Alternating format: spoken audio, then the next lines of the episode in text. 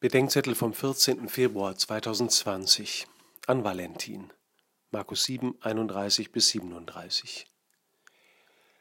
Am Fest der heiligen Methodius und Cyrill wird das Evangelium von der großen Ernte und der Aussendung der Jünger gelesen, das wir in der Matthäusfassung zuletzt am 7. Dezember bedacht haben.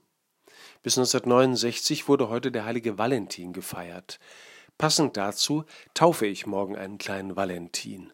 Und diese Taufe lässt mich an das Evangelium von der Heilung des Taubstummen am heutigen Freitag der fünften Woche im Jahreskreis denken.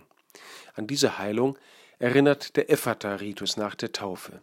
Während ich Ohren und Mund des Kindes berühre, bete ich, Valentin, der Herr lasse dich heranwachsen, und wie er mit dem Ruf Ephata öffne dich dem Taubstummen die Ohren und den Mund geöffnet hat, so öffne er auch dir Ohren und Mund, damit du sein Wort vernimmst und den Glauben bekennst zum Heil der Menschen und zum Lobe Gottes.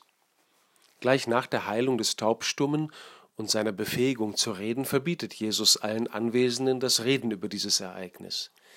Es gibt offenbar beides, wenn es um das Erzählen von Gott und seinem Kommen in die Welt geht Verstummung und Zerredung.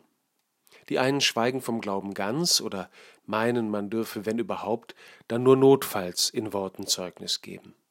Aber keine Frau, die bei Verstand ist, redet nur notfalls von ihrem geliebten Mann oder ihren Kindern, und kein Liebeslied wird nur notfalls gesungen. Die anderen reden bräsig und rechthaberisch daher, verstopfen Ohren und Herzen und tun schlimmstenfalls auch selbst nicht, was sie sagen. Also Valentin, höre, was Gott sagt, tu, was du gehört hast, und rede von dem, was Christus an dir getan hat.